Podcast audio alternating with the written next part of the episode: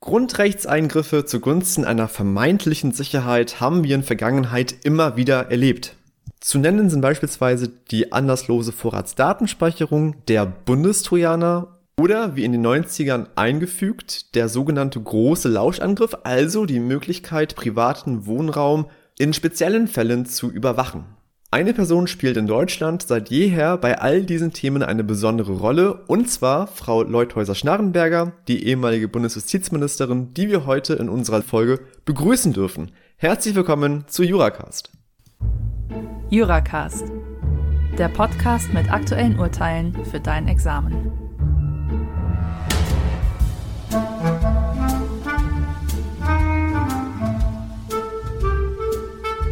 Hi und herzlich willkommen zu unserer 46. Folge von Juracast. Mein Name ist Cenk, ich bin Doktorand aus Berlin. Und heute haben wir eine ganz besondere Folge, denn das ist die erste Folge unserer neuen Reihe Juracast Professionals. Jetzt denken sich vielleicht einige Juracast Professionals, was ist denn das? Naja, innerhalb dieser neuen Reihe wollen wir spannende Persönlichkeiten des öffentlichen Lebens oder auch einfach nur Praktikerinnen und Praktiker im ersten Teil in einem Interview zu ihrem juristischen Werdegang befragen. Also wie kamen sie zu Jura? Welche Probleme hatten sie im Jurastudium? Gab es Höhen? Gab es Tiefen?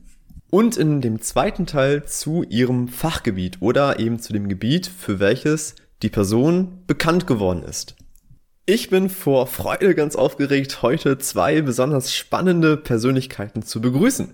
Zum einen die ehemalige Bundesjustizministerin Frau Leuthäuser-Schnarrenberger, um die sich dieses heutige Interview drehen wird, und zum anderen Frau Professorin Gössel, die für Juracast heute dieses Interview führen wird.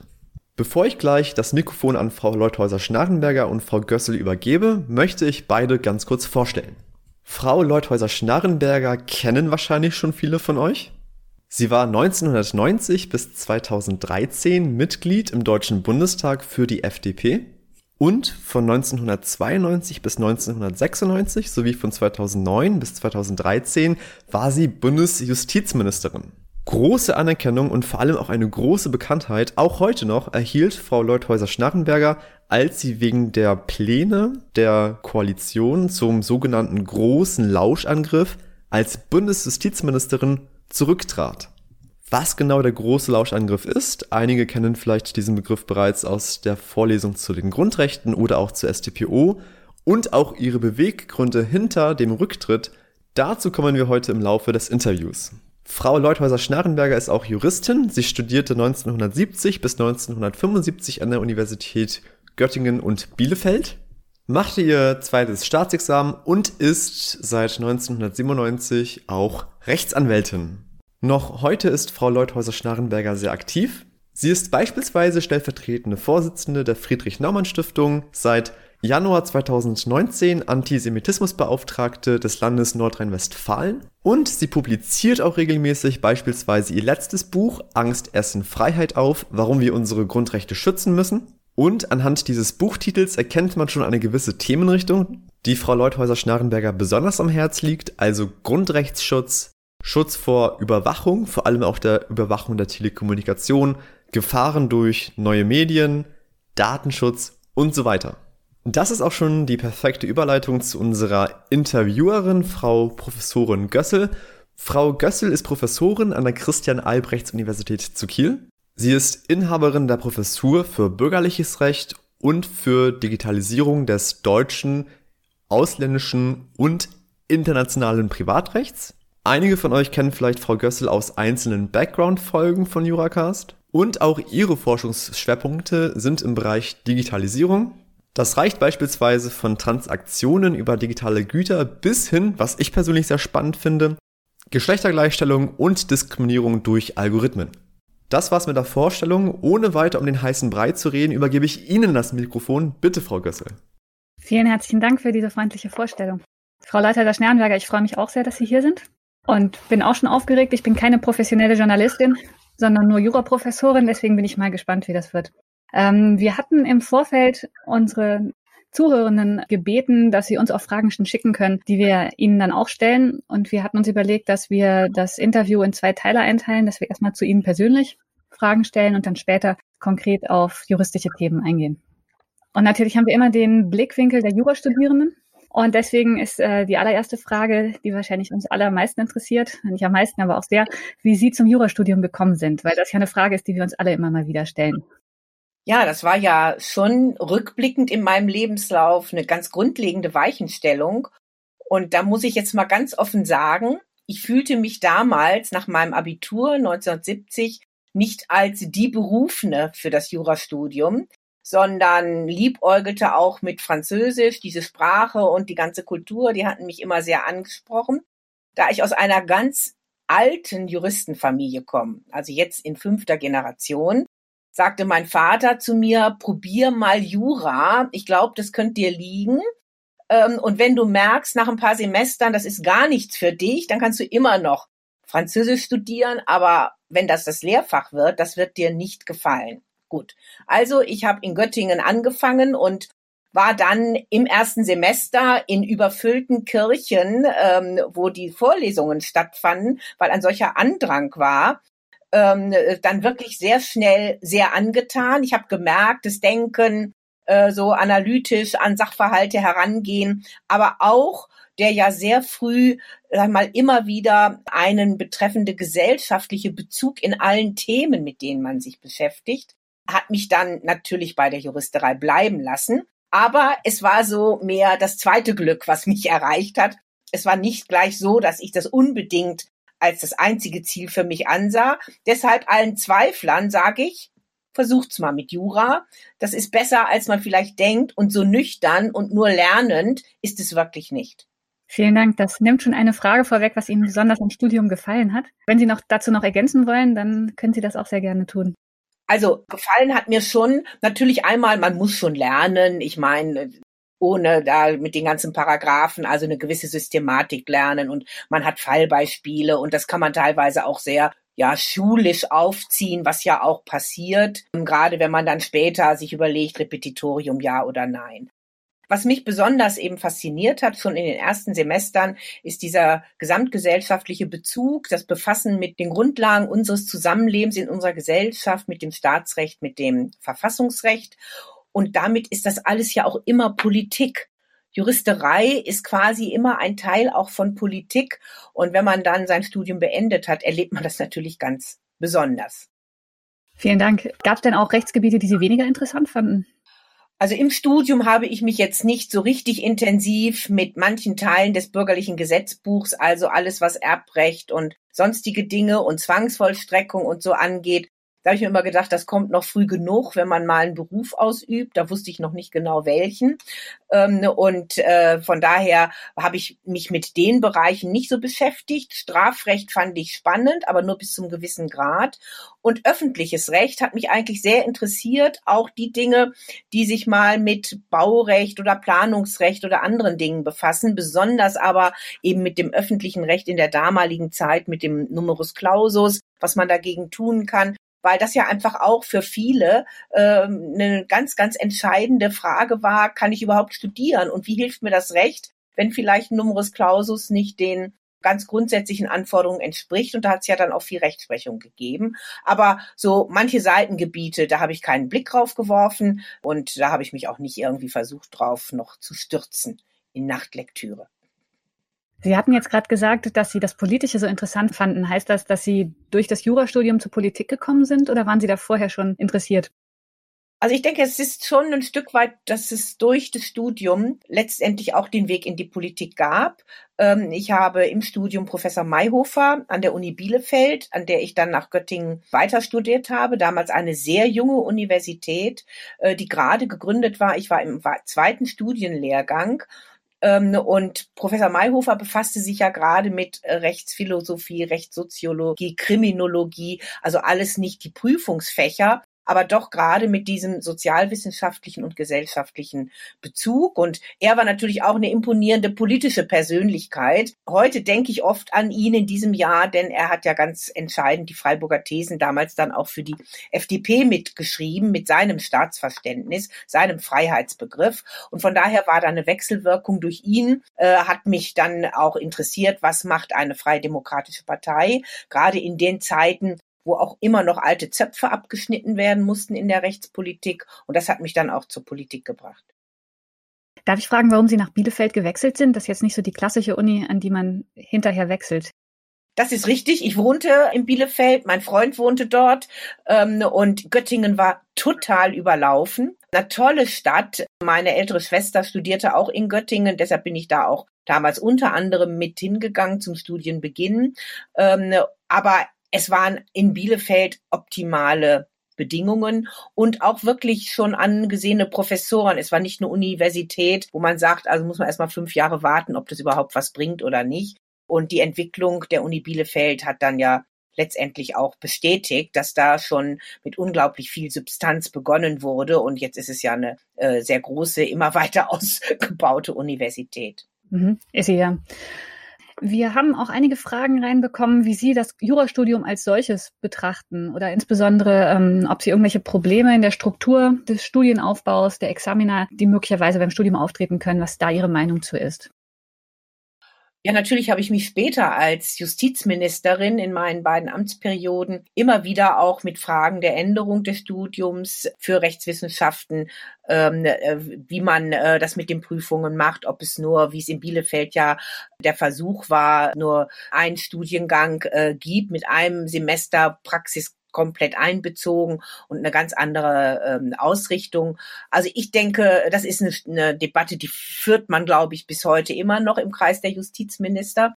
Also ich denke, ein sehr frühzeitiger Praxisbezug ist nach den ersten vier, fünf Semestern, und zwar nicht nur mal so vier Wochen, ist ganz, ganz entscheidend, dass man einfach sehr früh auch sieht, dass vieles, was man da an der Universität lernt, diskutiert, in den aller, allermeisten Fällen einen deutlichen Praxisbezug ähm, hat und vor allen Dingen man auch einen Blick bekommt, um dann vielleicht möglichst frühzeitig zu versuchen, sich zu orientieren. Man kann natürlich immer, wir haben ja auch noch immer das zweiteilige Studium, man kann natürlich diese Zeit, der Referendarzeit noch deutlich sich überlegen, wie man die vielleicht auch schon stärker ausrichtet äh, auf ganz bestimmte Berufsgruppen. Ich bin aber nach wie vor schon der Meinung, dass es gut ist, wenn man einen juristischen Studienabschluss hat, der einem doch die Möglichkeit in alle Bereiche eröffnet. Denn auch das ist ja die Diskussion, soll man ausschließlich für den Richterberuf und für andere Berufe ausbilden. Ich denke, wenn ich auch mal mich selbst sehe, ich wollte eigentlich Richterin werden, bin in der Verwaltung gelandet, weil ich nach Bayern gegangen bin mit einem äh, ganz anderen, doch etwas anders ausgerichteten Studium, vor allen Dingen mit einer anderen Bewertung der Ergebnisse bin dann in der Politik gewesen und hab, bin dann Anwältin geworden. Wenn ich jetzt ausschließlich eine Ausbildung mit einem Abschluss zum Zugang zum Richterberuf gehabt hätte, weiß ich nicht, was dann aus meiner ganzen Entwicklung geworden wäre. Also da bin ich doch eine Anhängerin der Offenheit des Abschlusses mit dem Zugang zu den verschiedenen Berufen. Und wie sehen Sie das Staatsexamen, beziehungsweise auch die Tatsache, dass momentan immer noch die Endnote der beiden Staatsexaminer so extrem bedeutsam ist und der Rest eigentlich irrelevant für die späteren Berufsbewerbungen?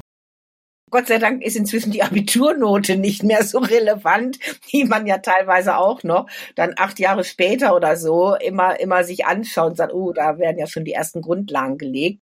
Also das gibt eben nur ein Teil Auskunft über die eigentliche Leistungsfähigkeit ähm, oder über den Zugang zu juristischen Berufen. Ich bin jetzt nicht mehr ganz aktuell in der Debatte, wie sie vielleicht im Moment auch geführt wird zur Reform der ähm, Examina. Aber ich glaube, dass man da doch sehr stark sehen sollte, wie man die Leistung, die man auch vorher erbracht hat, teilweise schlagen sie sich ja eben auch nieder, wie weit man das doch noch stärker äh, einbringen kann es ist in meinen Augen gut, wenn das Studium, der Studiumsabschluss möglichst breit gestreut ist und nicht so ein, die Klausuren, dass man an den drei Tagen gerade in Topform ist. Und manche haben natürlich einfach bis heute eine Prüfungsangst, die da sich auch niederschlägt, dass das nicht so der entscheidende Punkt sein sollte. Aber ohne auch eine gewisse Prüfung, natürlich wird es gar nicht gehen, aber ich glaube, besser vielleicht etwas breiter gefächert. Hm, da bin ich ganz auf Ihrer Seite. Sie haben ja Berufserfahrung aus verschiedenen Perspektiven gekriegt, Exekutive, Rechtsanwenderin. Und da war auch eine Frage, ob die juristische Methodik, also insbesondere die Subsumption für diese Arbeit sehr wichtig ist, beziehungsweise ob sie die Arbeit mitbestimmt, weil das etwas ist, was uns im Jurastudium sehr, sehr eingeimpft ist. Also ich muss ganz ehrlich sagen, mich hat dieses, sag mal, analytische Herangehen und dann auch das Subsumieren, natürlich nicht, wenn es um ganz viele einzelne Begriffe geht bis ins letzte Detail, aber die, ich sag mal, diese Herangehensweise, die Arbeitsweise, dieses Einordnen hat mir eigentlich in allen meinen beruflichen äh, Tätigkeiten sehr, sehr geholfen und gerade auch als Ministerin. Denn wenn man dann in Gesetzgebungsarbeit ist, mit Begriffen arbeitet, sich fragt, was steckt hinter den Begriffen? Wie wird ein Anwender sie verstehen? Äh, wie wird ein Zugang dazu sein? Dann hat mir das dieses Denken, was dann ganz fest auch verankert ist nach so einem Jurastudium, doch wirklich sehr geholfen in der Verwaltungsarbeit als Anwältin, aber eben auch in meiner juristischen Tätigkeit als Ministerin, auch wenn man da einen riesen Apparat hat. Man muss doch selbst reflektieren, man muss ja am Ende die Entscheidungen verantworten. Und es ist doch fürchterlich, wenn man ein Gesetz macht, wo dann der Bundespräsident sagt, vorwärts, zurück, das ist wahrscheinlich verfassungswidrig. Und dann muss man ein Reparaturgesetz machen, was auch wahrscheinlich nicht hält. Also das muss man versuchen, im Vorfeld zu vermeiden. Und da hat mir das Denken sehr geholfen. Meinen Sie, da ist es ein Problem, dass die Gesetze nicht immer von Juristen oder Juristinnen gemacht werden? Ja, das ist schon mit ein Problem. Ich kann mir übrigens auch gar nicht vorstellen, wie man Justizminister oder Ministerin sein kann ohne Jurastudium. Das hat es ja in den Bundesländern bei uns immer wieder mal gegeben. Denn so Gesetze bis heute, auch wenn es immer alle möglichen Einheiten ja auch im Justizministerium auf Bundesebene gibt, wie kann Juristensprache verständlich sein, wird immer eine spezielle Sprache sein, da kann man sich noch so sehr abmühen. Und da braucht man einfach den Background, den man durch ein Studium bekommt, egal wie man selbst dort seine Schwerpunkte gesetzt hat. Natürlich muss man da Juristin sein und natürlich wird nicht nur, weil viele an solchen Gesetzen, ich denke an Kabinettsabstimmungen mitwirken, ja auch Gesetze, die in anderen Ressorts entworfen werden, also Wirtschaftsressort, äh, Innenministerium und so weiter, äh, sondern weil natürlich da auch ganz bestimmte politische Anliegen eine Rolle spielen, die man unbedingt umsetzen will auch wenn es im Extremfall verfassungsrechtlich ganz problematisch ist. Ich sage hier nur Lauschangriff und anlasslose Vorratsdatenspeicherung. Da ist bis heute die Politik so noch nicht so weit, dass sie akzeptiert, was die obersten Gerichte und auch der Europäische Gerichtshof sagen. Das ist jetzt schon eine perfekte Überleitung, nämlich zu Ihren ähm, rechtspolitischen und juristischen Ansichten. Also wenn man sich Ihren Werdegang, Ihren Lebensweg anschaut, dann sieht man immer wieder als übergreifendes Thema, dass Sie sehr stark dafür sind, ja die Persönlichkeitsrechte, Datenschutz, alle in diesem Feld verbundenen Rechte an der Verfassung zu messen und auch im Zweifel dafür einzustehen, dass die Verfassung hier das letzte Wort hat. Am berühmtesten ist natürlich ihr Rücktritt aufgrund des großen Lauschangriffs in den 90er Jahren. Da ging es um Wohnraumüberwachung. Könnten Sie vielleicht, weil Sie da wirklich die Expertin sind, so zwei Worte zu verwenden, worum es darum ging und wie es bei Ihnen dazu gekommen ist, dass Sie dann zurückgetreten sind als Justizministerin? mache ich gerne, hoffentlich in der gebotenen Kürze. Also Sie sagten ja schon richtig, es ging damals in den 90er Jahren um äh, das Abhören in Wohnungen unbemerkt mit der Zielrichtung, dass man damit der organisierten Kriminalität besser begegnen könnte, erfolgreicher im Vorgehen gegen organisierte Kriminalität sein könnte. Die Vorstellung war, wenn da in privaten Wohnräumen, und nur darum ging es, Artikel 13 Grundgesetz und Verletzlichkeit der Wohnung, wenn man in privaten Wohnräumen solche Überwachungen unbemerkt anbringt, dann kann man Gespräche aufzeichnen und daraus Erkenntnisse für weitere Ermittlungsverfahren gewinnen. Und wie gesagt, organisierte Kriminalität, nicht der Terrorismus. Und ähm, das war natürlich ein massiver Eingriff in das Grundrecht auf Unverletzlichkeit der Wohnung im Artikel 13 Grundgesetz geschützt. Nicht grenzenlos, wie ja alle Grundrechte, sondern auch durch Gesetz einschränkbar. Aber hier ging es ja nicht um irgendwelche öffentlichen Räume, Restaurants oder sonst wie, wo man, wie so im Krimi dann gezeigt, unterm Tisch irgendwo so ein kleines Mikrofon anbringt äh, oder heute natürlich modernere äh, Formen hat, sondern es musste heimlich in die Wohnung eingedrungen werden von den zuständigen Beamten, um solche Abhörvorkehrungen anzubringen. Da gab es noch nicht so die Richtmikrofone außen vom Fenster heraus, aber das ist rechtlich nicht anders zu bewerten. Und das war für mich wirklich ein Paradigmenwechsel, den aber zuallererst meine Partei, die FDP, vorgenommen hat. Es war also gar nicht zuerst der Streit in der Koalition mit der CDU-CSU, dem Helmut Kohl, dem Bundeskanzler damals, war dieses Thema wirklich nicht so wichtig. Äh, aber meine Partei, die FDP, wollte als Koalitionspartner gerne dieses Thema, wie es so schön heißt, abräumen. Denn wie heute bei allen anderen Themen mit ähm, der ähm, intelligenten Gesichtssoftware oder der anlasslosen Vorratsdatenspeicherung ist es immer die Grundauseinandersetzung, wie viel Grundrechte, Freiheitsrechte, Persönlichkeitsrechtsschutz erlauben wir beim Vorgehen äh, gegen Kriminalität zum Erhalt der Sicherheit oder bei Vorgehen gegen Terrorismus oder andere Gefahren. Diese Abwägung spielte da die entscheidende Rolle, bis heute eines der Kernthemen. Und meine Abwägung war ganz klar, dass ähm, auch wenn da hier und da mal mal eine Erkenntnisgewinn sein sollte, das nicht rechtfertigt diesen Eingriff in die Grundrechte äh, und vor allen Dingen ohne Grundgesetzänderung schon ähm, sowieso nicht, aber auch da war ich strikt dagegen. Und als meine Partei dann in einem Mitgliederentscheid gesagt hat, wir wollen das, ähm, habe ich gesagt, ich kann das als Ministerin nicht vertreten, dann diesen Gesetzentwurf, denn das war die Folge, dann zu erarbeiten im Bundesjustizministerium und im Bundestag und im Bundesrat und überall politisch zu vertreten das ist von vielen nicht verstanden worden nach dem Motto, wenn deine Partei sagt, wir machen das, dann kannst du es ja vollziehen, kannst doch immer sagen, du hast eine andere Meinung. Das ist natürlich in sich vollkommen unglaubwürdig und ähm, äh, für mich äh, vollkommen alternativlos gewesen. Und deshalb habe ich dann ähm, äh, diesen Rücktritt ähm, erklärt von meinem Amt, habe das dann auch dem Bundeskanzler mitgeteilt. Der hat es verstanden, aber nicht die FDP, warum sie diesem Thema diese Bedeutung beimisst ähm, und bin dann im Januar 96 dann als ausschließlich Abgeordnete wieder im Bundestag gewesen. Also es war schon eine grundlegende Entscheidung und ich habe in meiner damaligen Pressekonferenz, das war die am besten besuchte in meiner ganzen Laufbahn bis heute, wie Sie sich denken können, ähm, gesagt, das ist ein Paradigmenwechsel in der Rechtspolitik, gerade der Freien Demokratischen Partei, der ich angehöre, und den trage ich nicht mit. Ja, vielen Dank für diese Einblicke. Was waren Ihre ersten Gedanken, als das Bundesverfassungsgericht dann entschied, dass Sie quasi recht hatten und dass die SDPO bezogen auf die Umsetzung teilweise verfassungswidrig ist? Einmal natürlich, ich sage jetzt mal pathetisch, jetzt hatte man äh, wirklich äh, einen verfassungswidrigen Zustand beseitigt. Das ist natürlich ein großer Erfolg, aber ich verhehle nicht, dass auch doch ein Stück weit Genugtuung dann damit schwank, zusammen mit meinen beiden Mitstreitern äh, Gerhard Baum und Burkhard Hirsch, wir drei hatten ja die Verfassungsbeschwerde eingereicht und dann waren noch ein paar andere Unterstützer auch dabei. Und äh, da haben wir uns natürlich sehr gefreut, dass wir eigentlich von Anfang an richtig lagen ähm, äh, mit unserer rechtlichen und dann aber auch gerade freiheitlichen äh, Positionierung. Es war schon ein ganz, ganz großer Tag für mich.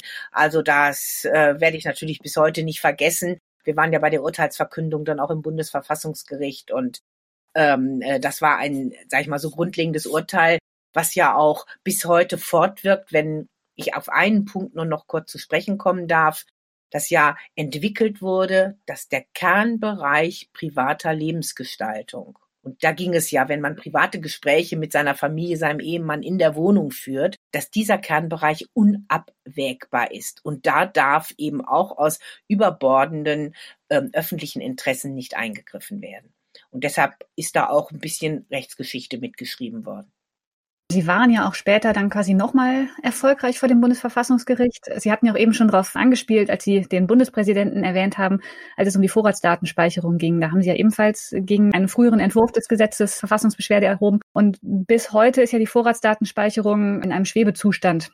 Können Sie da vielleicht auch noch so zwei Worte zu sagen? Ja, gerne. Ich habe damals dagegen Klage erhoben. Das war ja ein Gesetz, was eine Richtlinie der Europäischen Union umsetzte in Deutschland.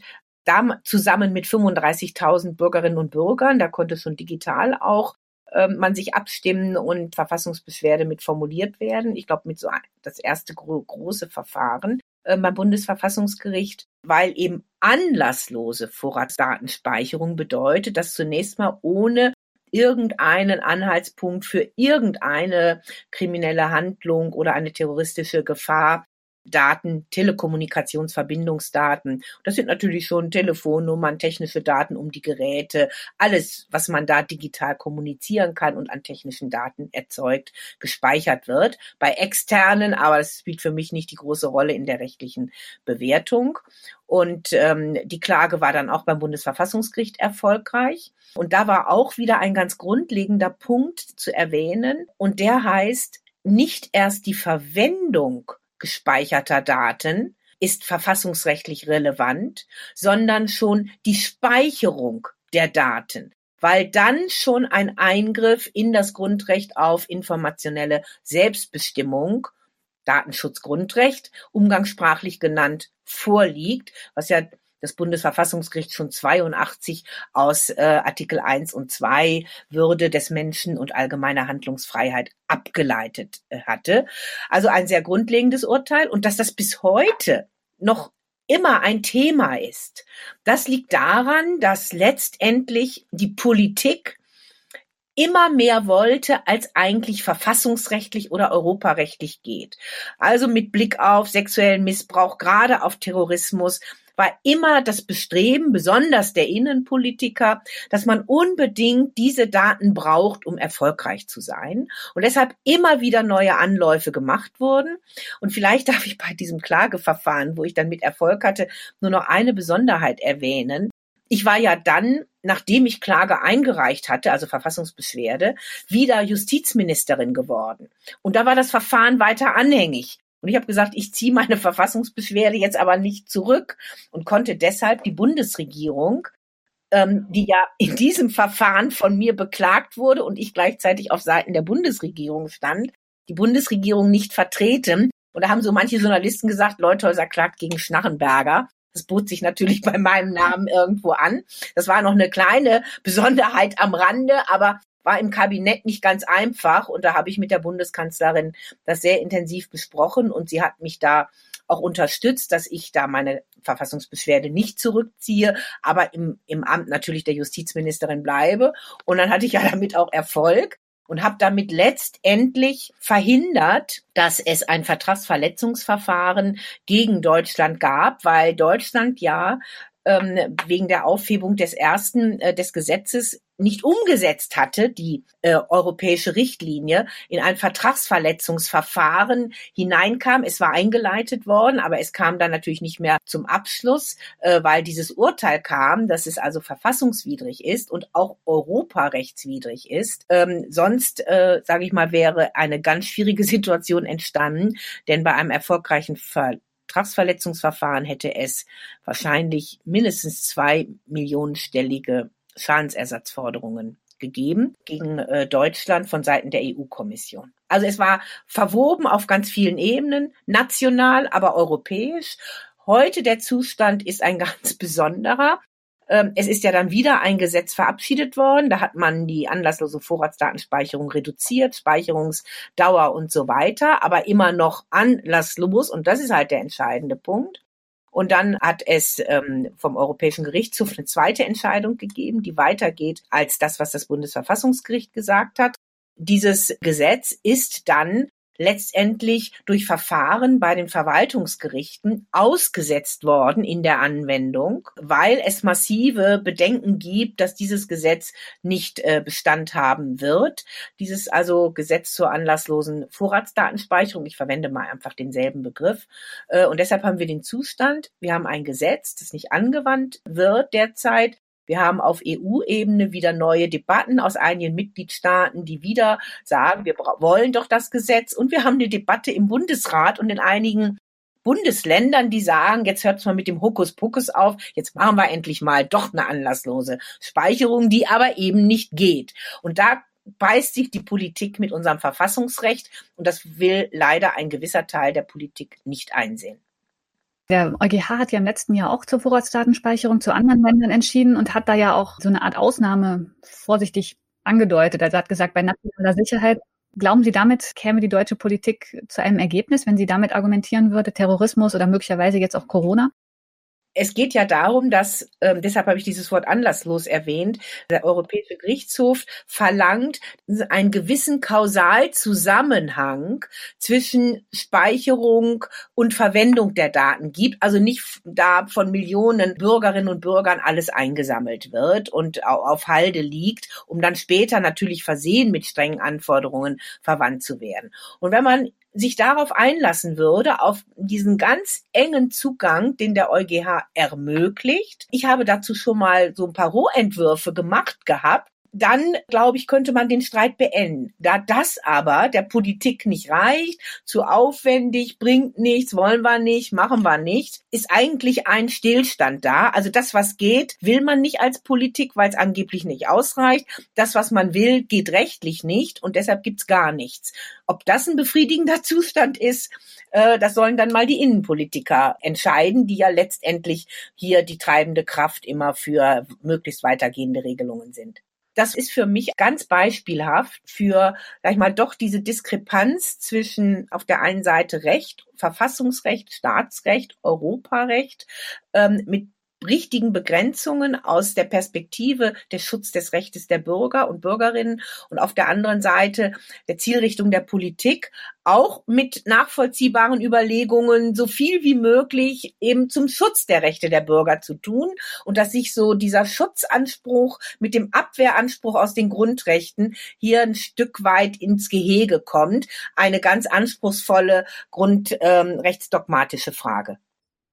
Sie haben, wenn ich richtig informiert bin, das auch quasi auf einer anderen Ebene, nämlich bei der Frage Freiheit des Internets, Freiheit der Service Provider des Internets betont. Sie haben sich zum Beispiel sehr stark gegen ein Gesetz eingesetzt, das die Webseiten, die kinderpornografische Inhalte haben sollten, sperren würde. Ja, aber nicht einen rechtsfreien Raum irgendwie zu schaffen oder zu erhalten, sondern ich habe gesagt, ganz wichtig ist Strafverfolgung.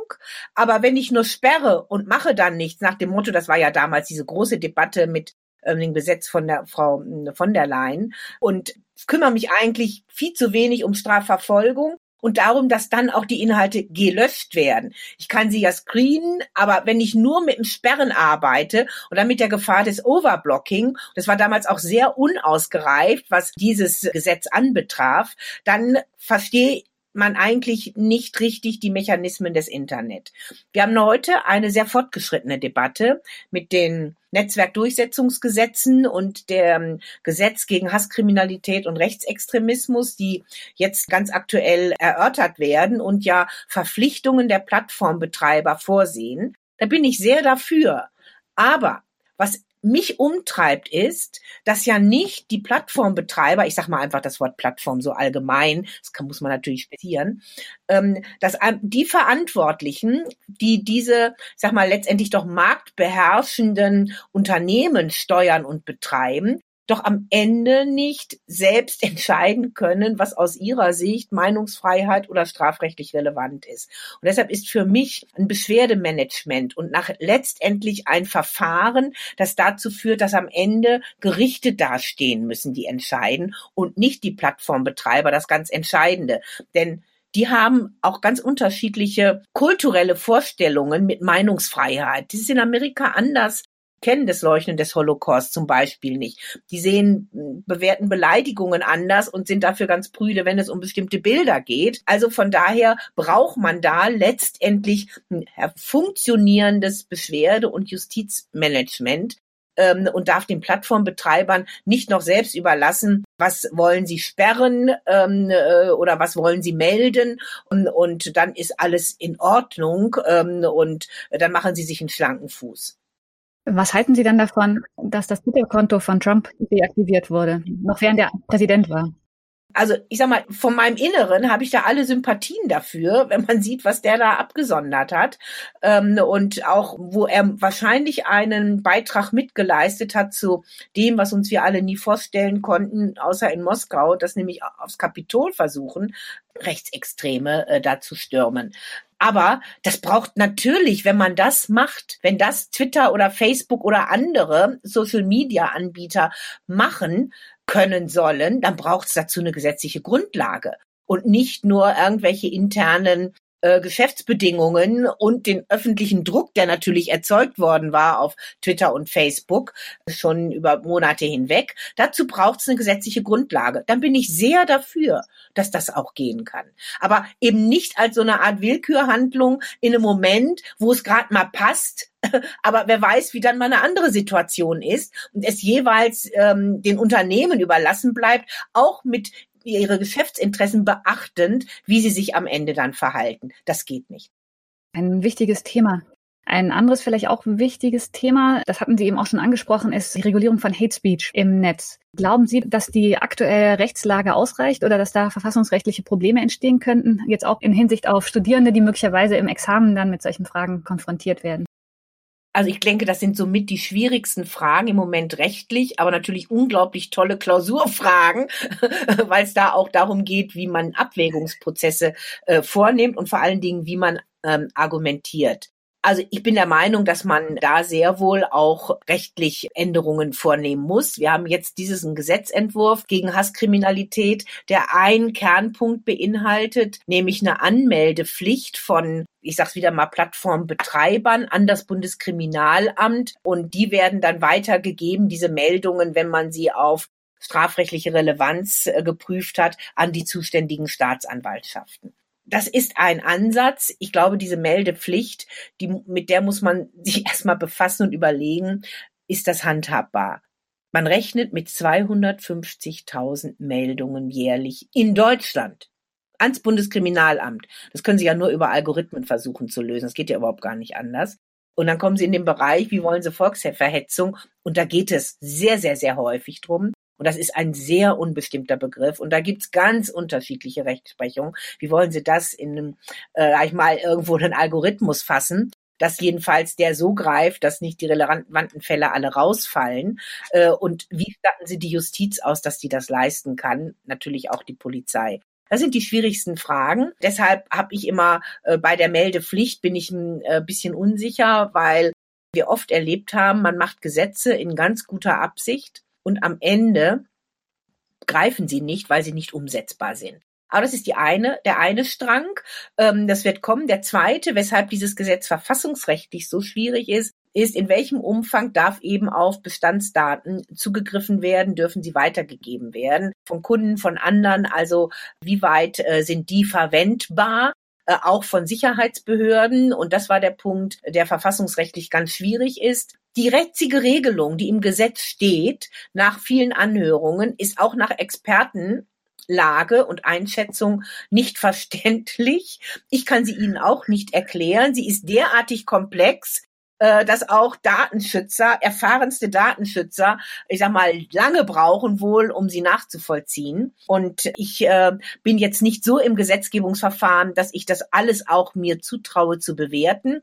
Ich glaube aber, da man wieder versucht, so viel wie möglich an Datenweitergabe und Zugriff auf Daten haben möchte und auf der anderen Seite diese verfassungsrechtlichen Vorgaben hat, ist man da in, sag ich mal, einem ganz schwierigen äh, Bereich der Gesetzgebung geraten, weil das alles immer sich scharf bewegt zwischen geht gerade noch oder ist nicht mit dem Grundgesetz vereinbar. Aber dass man diesen Ansatz geht, ich glaube, der ist richtig. Man muss wirklich nur auch immer sehen, wie weit haben diejenigen, die betroffen sind, entweder weil ihre Meinungsäußerungen jetzt mit einmal in strafrechtliche Verfahren hineinmünden, die müssen, ganz egal wer hintersteckt, auch eine Möglichkeit des Rechtsbehelfs haben.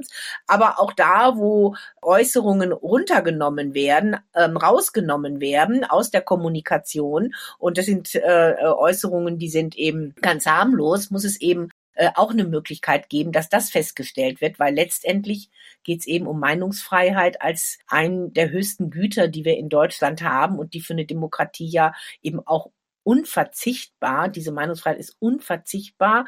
Äh, und man sieht ja, was alles in anderen Staaten gemacht wird, um sie massiv mit Polizeigewalt zu unterdrücken. Also ich muss wirklich sagen, ein sehr, sehr schwieriger rechtlicher Bereich mit immer noch sehr vielen offenen Punkten und vor allen Dingen Juristerei muss einfach auch sehr umgehen mit dem, was technisch geht, wie technische Mechanismen laufen, wie man Rechtsvorstellungen eben auch technisch begleitet und umsetzt und das in einer Intensität, wie sie früher nicht vorhanden war. Dazu haben wir auch noch zwei Fragen. Ich stelle die vielleicht zusammen einfach. Zum einen wurde gefragt, wie Ihre Meinung zum Bundestrojaner ist, der ja von einem Münchner Unternehmen programmiert wurde. Und es gibt Berichte, dass dieses Unternehmen inzwischen auch Staatstrojaner für etwa äh, Ägypten oder Saudi-Arabien, also Länder, bei denen die Meinungsfreiheit möglicherweise nicht ganz so hoch gehalten wird, programmiert hat. Da würden unsere Zuhörenden gerne ihre Meinung wissen. Und dann gab es noch die Frage, was Ihre Meinung dazu ist, dass die EU momentan plant, die End-zu-End-Verschlüsselung abzuschaffen in der Kommunikation. Ganz, ganz klare Haltung. Erstens, ich bin strikt gegen den Staatstrojaner. Und warum bin ich strikt gegen den Staatstrojaner? Weil der ja bedeutet, auf gut Neudeutsch, die Online-Durchsuchung, also die Durchsuchung des Computers der Zielperson, des Betroffenen, und zwar nicht die laufende Kommunikation, jetzt was man gerade spricht, sondern alles, was drauf ist, das Verfassungsgericht hat gesagt, das ist eigentlich, der Computer ist das ausgelagerte Gehirn des Menschen. Das stimmt ja auch. Ich bin strikt dagegen, diesen Bundestrojaner einzusetzen und klage deshalb auch wieder beim Bundesverfassungsgericht gegen die Online-Durchsuchung, wie sie im äh, auch der Strafprozessordnung ähm, ähm, vorgesehen ist. Die steht dort drin und da gibt es mehrere Klagen. Ich bin da auch wiederum mit ähm, Gerhard Baum zusammen Beschwerdeführer beim Verfassungsgericht. Warum bin ich da schon wieder so besorgt und will die technischen äh, tollen Entwicklungen nicht in vollem Umfang auch der Strafverfolgung nutzbar machen, weil es eben einen so intensiven Eingriff in das Persönlichkeitsrecht, äh, natürlich auch in die informationelle Selbstbestimmung des Einzelnen ist, wie man sie sich anders gar nicht vorstellen kann. Weil da ist alles nachvollziehbar. Man ist wirklich komplett gläsern. Und das mit einer Technik, die ja entschlüsseln muss. Da muss ich reinkommen. Also wir predigen den Bürgern, verschlüsselt möglichst eure Daten. Achtet auf Sicherheit. Da kommen die Hacker, das sind die Bösen irgendwo aus Russland. Da kommen die daher und zerstören euren Computer. Also macht alles sicher, verschlüsselt.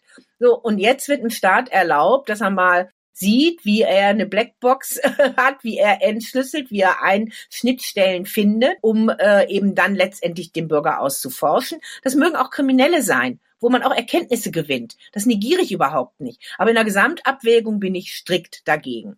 Für Diktaturen ist das alles kein Thema. In China, da wird alles überwacht. Also so eine Debatte, die wir hier führen, da würden die uns nur mit erstaunten Augen und Ohren anhören und zusehen. Deshalb ganz klar dagegen. Zweiter Punkt ähm, die End-zu-End-Verschlüsselung.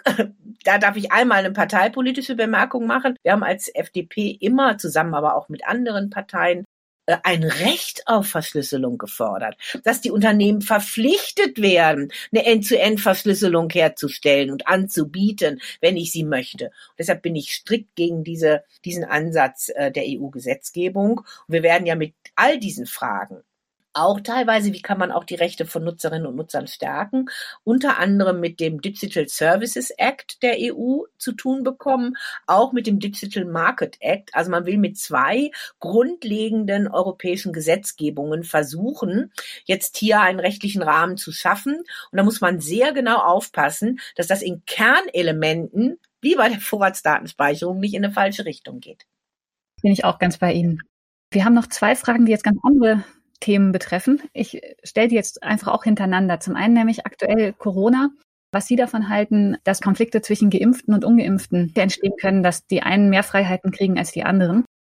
Und dann ein ganz anderes Thema. Was halten Sie von den Plänen der Bundesregierung, dass Mörder oder Mörderinnen unter Vorbehalt verurteilt werden sollen, damit man später bei später gefundenen Beweisen das Verfahren wieder aufnehmen kann? Zum ersten Punkt. Ich sehe diese Diskussion und die Diskussion war klar, dass sie kommt, wenn Impfungen stärker durchgeführt werden können. Grundsätzlich bin ich der Meinung, Freiheitsbeschränkungen, die wegen der Infektionsgefahr, die von einem Einzelnen ausgehen kann, verhängt werden, können dann nicht mehr verfassungsrechtlich und rechtlich begründet werden, wenn von diesen Personen keine Gefahr mehr ausgeht. Also um überhaupt darüber zu reden, dass man Freiheitsbeschränkungen nach Impfungen rückgängig macht, nicht Privilegien gibt, sondern Beschränkungen rückgängig macht, kann nur ernsthaft beantwortet werden, wenn sicher ist, dass nach einer Impfung, also der zweiten Impfung dann gegebenenfalls, keine Infektionsgefahr von dem Geimpften mehr ausgeht. Dass er einen besseren Schutz hat für sich selbst, das ist hoffentlich so sicher wie die 94 Prozent oder 90 Prozent Impfstoff ähm, das auch zum Ausdruck bringen. Aber wenn das sicher ist, und das gibt's ja bisher noch nicht als Sicherheit, dass man nicht mehr selbst auch in andere infizieren kann, dann glaube ich, führt man die Debatte im Moment noch nicht zum richtigen Zeitpunkt. Wenn das sicher sein sollte, Angeblich sollte es ja jetzt im Januar oder Februar dazu Aussagen geben. Das verschiebt sich wohl. Wenn das sicher sein sollte, dann halte ich es nicht für begründbar, Geimpften Zugang zu verweigern, zum Beispiel zu Flugreisen oder anderem mehr, wenn sicher ist, es geht kein Risiko mehr davon aus. Denn das ist ja die einzige Begründung, die diese Beschränkungen äh, dann letztendlich auch rechtfertigen. Hinzukommen muss in meinen Augen, dass natürlich ein möglichst breites Impfangebot gemacht wird. Und da ist natürlich der derzeitige Zustand in Deutschland, auch in einigen anderen Ländern leider nicht so erfolgversprechend, wie eigentlich die Erwartungshaltung von Seiten der Politik äh, begründet wurde. Das vielleicht zu dem Punkt.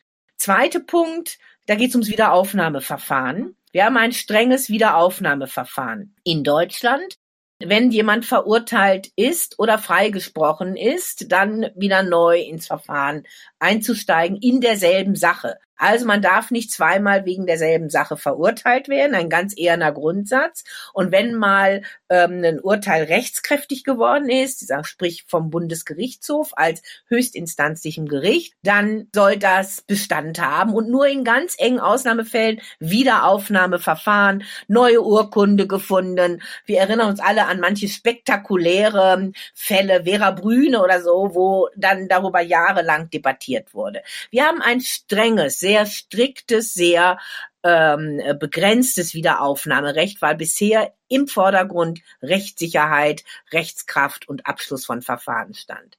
Unter Vorbehalt verurteilen finde ich falsch. Ich sage es jetzt mal so pauschal. Ähm, ich habe, ähm, ich kenne dazu jetzt noch nicht ähm, Gesetzestexte.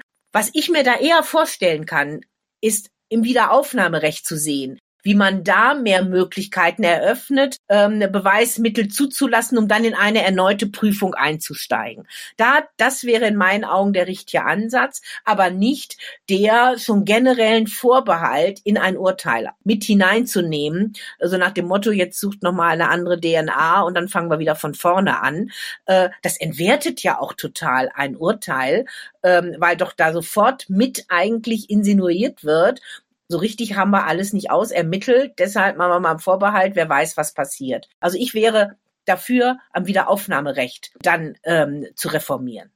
Ist jetzt die Zeit jetzt schon fast abgelaufen. Ich hätte jetzt noch zwei Fragen, die eher allgemein und äh, eher politischer Natur sind, die wir auch von unseren Zuhörenden gekriegt haben.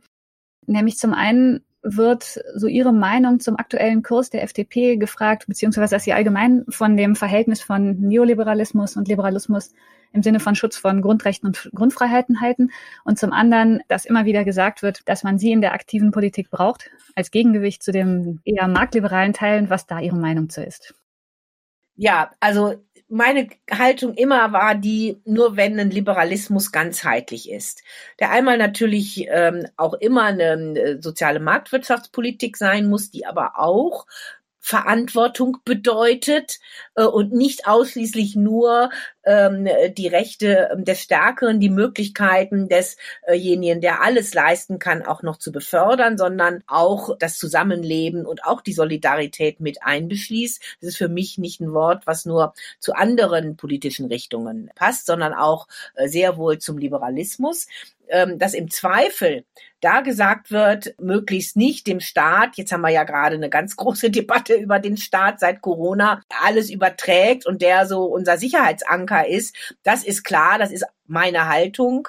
Aber da, wo der Staat gebraucht wird, wo er seine ureigenen Aufgaben hat, äh, ja, da muss er auch ähm, handlungsfähig sein. Ich bin also sehr zum Beispiel für ein auch greifendes Kartellrecht. Ich bin für Begrenzung von Monopolen, weil ich da einfach eine massive Gefahr für einen lebendigen Wettbewerb sehe. Und das ist ja auch die Debatte, die wir eben mit den Digitalkonzernen geführt haben. Also da habe ich immer ähm, großes Gewicht draufgelegt. Und es ähm, gab schon immer Phasen auch der FDP, wo dann äh, gesagt wurde, also so diese andere mit das mit den Freiheitsrechten und so, das können wir dann später mal machen. Das funktioniert nicht. Wenn man es sich ganzheitlich macht, kann es keinen Erfolg geben. Ich sehe jetzt in der FDP wirklich eine, eine viele junge Menschen, die ich auch sehr unterstütze, auch Abgeordnete, ich sag mal Konstantin Kuhle, Benjamin Strasser, viele andere, die genau das vertreten, eine ganz starke Ausrichtung der FDP als Freiheits- und Bürgerrechtspartei. Im Bundestag sind äh, dazu viele Initiativen gestartet worden. Und ich glaube, nur wenn das zusammen auch wahrgenommen wird von den Bürgerinnen und Bürgern, hat die FDP wirklich auch eine gute Chance, auch, ich sag mal, stabile Ergebnisse zu bekommen. Ich rede hier nicht von Volksparteiergebnissen, aber von stabilen Ergebnissen, die eben auch, eine, äh, sag ich mal, sicher dazu führen, dass man äh, in der Gestaltung in der Politik äh, mitsprechen kann. Das ist in meinen Augen wirklich mein, mein Kernelement. Da hat es immer Schwankungen in der FDP gegeben, wo ich es mal mehr oder weniger unterstützen konnte. Ich sage aber auch ganz klar, für mich hat es auch damals beim Lauschangriff nicht äh, die Überlegung gegeben, trete ich aus oder vielleicht sogar eine andere Partei ein. Dann hadere ich auch mal mit äh, einer Phase eines Liberalismus, der so meinen Vorstellungen nicht in vielen Punkten entspricht. Gott sei Dank bin ich jetzt wieder in einer anderen Phase. Vielen herzlichen Dank. Vielleicht zum Abschluss, äh, haben Sie vielleicht etwas, was Sie den unseren Zuhörenden, also vor allem Jurastudierenden, insbesondere am Ende des Jurastudiums gerne mitgeben würden? Und das ist ein Thema, das mir sehr am Herzen liegt, insbesondere auch jungen Frauen gerne mitgeben würden. Ja, ich denke äh, natürlich immer an mein Jurastudium zurück und vor allen Dingen an die, die jetzt in Corona-Zeiten etwas schwierigere Bedingungen zum Studium haben, mit ausgeprägten äh, digitalen äh, Studienanteilen da kann ich nur zurufen, es lohnt sich wirklich und ich glaube, Jura kann man auch gut digital, auch in vielen Foren wunderbar deklinieren, da kann man sich mit befassen, äh, sucht die Kontroverse in den Debatten zu juristischen Fragen für die Auslegung äh, von Begriffen und wichtig ist wirklich immer der Bezug zur Gesellschaft insgesamt. Man ist nicht in einem anderen Universum, wenn man sich mit spezifischen juristischen Fragen beschäftigt, sondern immer mittendrin im Leben und im gesellschaftlichen Geschehen. Und Jura bietet so super Perspektiven. Und man sollte Jura studieren, wenn man Lust und Laune dazu hat und meint, das ist das Richtige, unabhängig mit dem Blick auf Jobchancen, weil die bei Juristen sich immer wandeln, aber immer da sind. Und weil Juristerei, und da denke ich besonders an die richterliche Tätigkeit, natürlich Frauen auch ganz tolle Rahmenbedingungen bietet, auch in der Verwaltung. Ähm, und äh, da kann man wirklich auch auf der Karriereleiter naufsteigen. Immer mehr gibt es auch Richterinnen als Amtsdirektorinnen oder Senatsvorsitzende auch an höchsten Gerichten. Das ist ja auch ein Ansporn. Also dieses Studium, das empfehle ich wirklich und auch wenn es mal einen Tiefschlag gibt mit irgendeiner Klausur, unbedingt dabei bleiben. Es macht nachher im Berufsleben, egal an welcher Stelle man ist, richtig Spaß und man hat unbegrenzte Möglichkeiten. Ganz vielen herzlichen Dank für das Interview und auch für diesen wunderbaren Schlusssatz, zu dem ich einfach nichts hinzufügen möchte. Ja, das war ein perfekter Schlusssatz. Auch ich bedanke mich bei Ihnen, Frau Leuthäuser-Schnarrenberger und Frau Gössel, dass Sie heute Zeit gefunden haben, das Interview zu führen. Das war's mit unserer 47. Folge unserer allerersten Juracast Professionals. Die nächste ist schon in Planung, aber nächste Woche geht's erstmal weiter mit den normalen Folgen und zwar zum öffentlichen Recht. Vielen Dank fürs Zuhören und bis zum nächsten Mal. Alles Gute. Tschüss.